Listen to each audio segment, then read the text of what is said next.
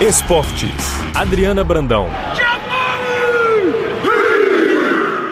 O tradicional canto de guerra dos All Blacks da Nova Zelândia deu a largada da décima edição da Copa do Mundo Masculina de Rugby, realizada na França. 20 seleções estão na competição, que vai até 28 de outubro. O Rugby 15 é um dos esportes mais populares do país e o Mundial promete ser uma festa. Cerca de 2,2 milhões de ingressos foram vendidos e mais de 600 mil torcedores estrangeiros são esperados. Além de Paris, nove cidades francesas francesas sediam os Jogos. Há pouco menos de um ano dos Jogos Olímpicos de Paris 2024, a Copa do Mundo serve como um teste para o ano que vem. A anfitriã, que nunca ganhou a competição, é considerada uma das grandes favoritas e espera contar com a força da torcida para finalmente levantar o troféu.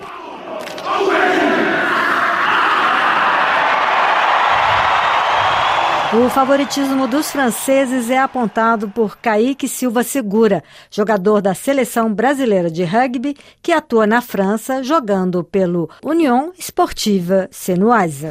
Nos últimos três anos eles demonstraram que, que tem uma grande equipe, tem o melhor jogador do mundo nos últimos dois anos, que é o Antoine Dupont.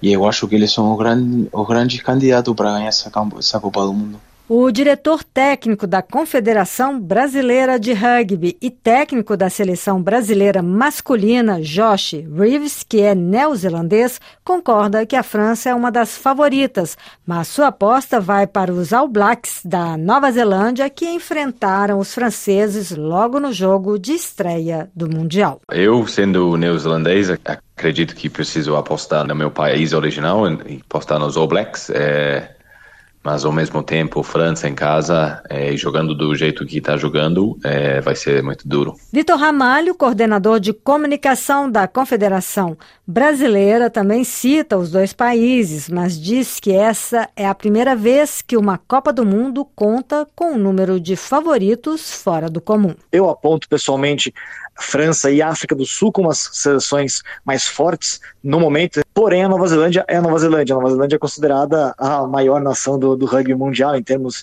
de força né, ao longo da sua história. É um time que também vai brigar por título, talvez esteja hoje um degrauzinho abaixo de França e de África do Sul, mas é uma, uma potência, né? A África do Sul é a atual campeã, é, a Nova Zelândia ganhou os dois mundiais anteriores, 2015 e 2011, 2011 inclusive vencendo a França na grande final. Os franceses têm três vice-campeonatos, nunca foram campeões e jogando em casa agora é o momento da França. Acho que tem muita expectativa para essa geração, que é uma geração extremamente talentosa.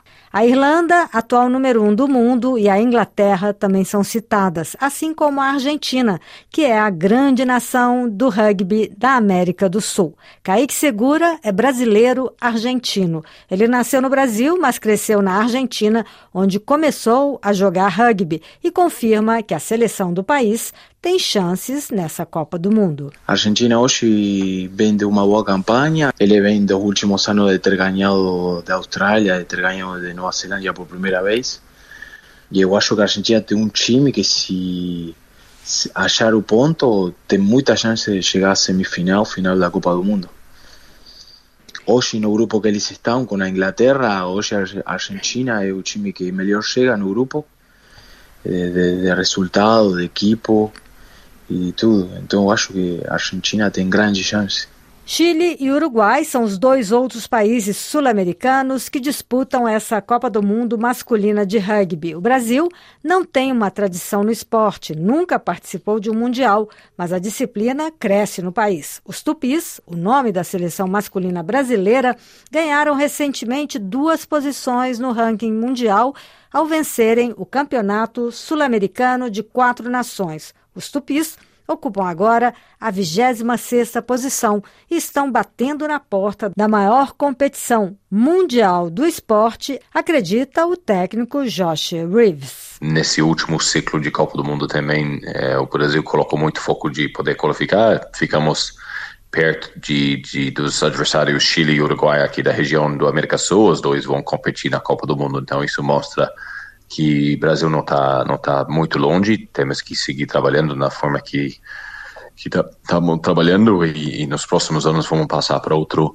ciclo de qualificação. Enquanto a classificação não vem, essa Copa do Mundo vai servir de vitrine para aumentar a popularidade do rugby no Brasil.